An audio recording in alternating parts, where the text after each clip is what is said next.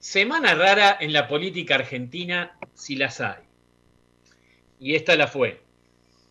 El domingo pasado se celebraron las elecciones legislativas del 2021. La verdadera elección, la que definía a los legisladores en lo nacional, provincial y también a nivel municipal. Veníamos con el antecedente inmediato de las PASO del 12 de septiembre, esas primarias que fueron toda una sorpresa, tanto para el oficialismo frente de todos, como para la oposición juntos por el cambio.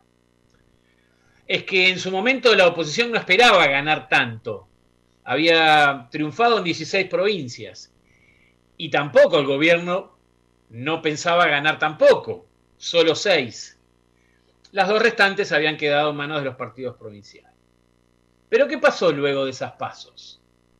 La oposición, encabezada por el PRO y el radicalismo, productos de los resultados obtenidos y como siempre fogoneada por los medios hegemónicos del Grupo Clarín, La Nación, Infobae, siempre que nombrarlos a estos tres juntos, esa oposición se sintió una vez más fuerte y le dio vida a su mayor deseo, la muerte del kirchnerismo.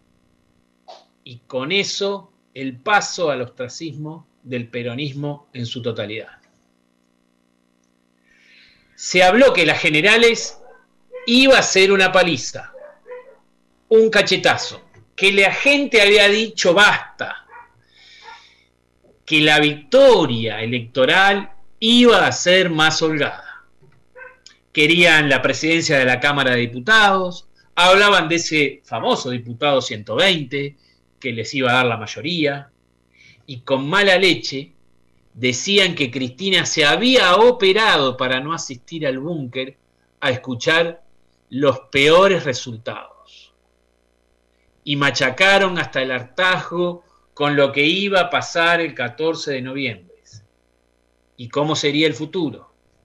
En este contexto, hasta pretendían definir a los próximos dos años de gobierno como los años de la transición. Y los muchachos fueron elevando la ilusión.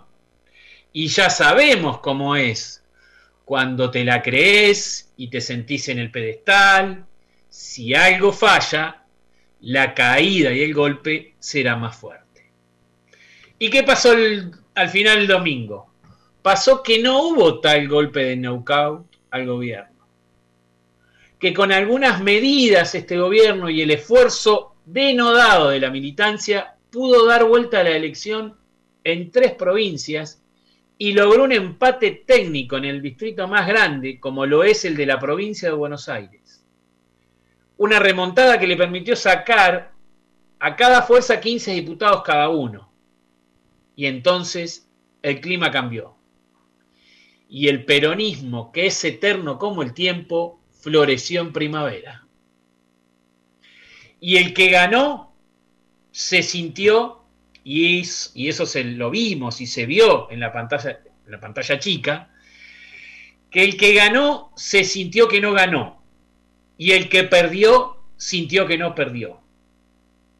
Y Juntos por el Cambio, que se disponía a co-gobernar, ahora ve como adelante de sus ojos el frente de todos se refunda, el gobierno se relanza para su segunda mitad del mandato.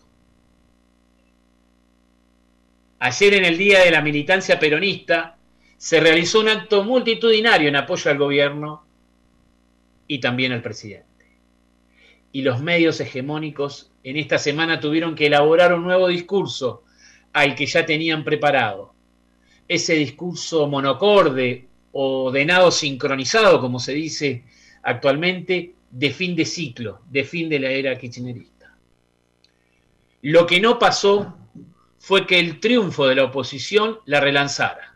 Todo lo contrario, la derrota, entre comillas, digna del gobierno, sí lo relanza y todo, todo esto, ¿por qué sucedió? Porque se armó una expectativa muy grande entre las PASO y la elección general, una expectativa que no se cumplió. Ahora, más allá de todo esto, Nuestro país está manejado por la alianza, o podríamos decir la trilogía de la Embajada de Estados Unidos, el poder concentrado económico y esa tercer pata fundamental que es la alianza mediática judicial. Estos componentes son los que subestiman a los gobiernos populares, saquean nuestros recursos y someten a nuestro pueblo. En definitiva, son los que impiden que nuestro país sea una potencia. Por eso, desde Serendipia no vamos a descansar que nuestra comunicación popular debe estar a la altura del momento que nos toca vivir. Queremos seguir pensando que es posible vivir en una nación digna, justa y soberana. Esa nación que como pueblo nos merecemos. Está claro el enemigo, la duda es si quienes comandan el frente gobernante están a la altura para enfrentar al enemigo. Ayer se demostró que apoyo no le falta. Será cuestión de analizar lo que viene.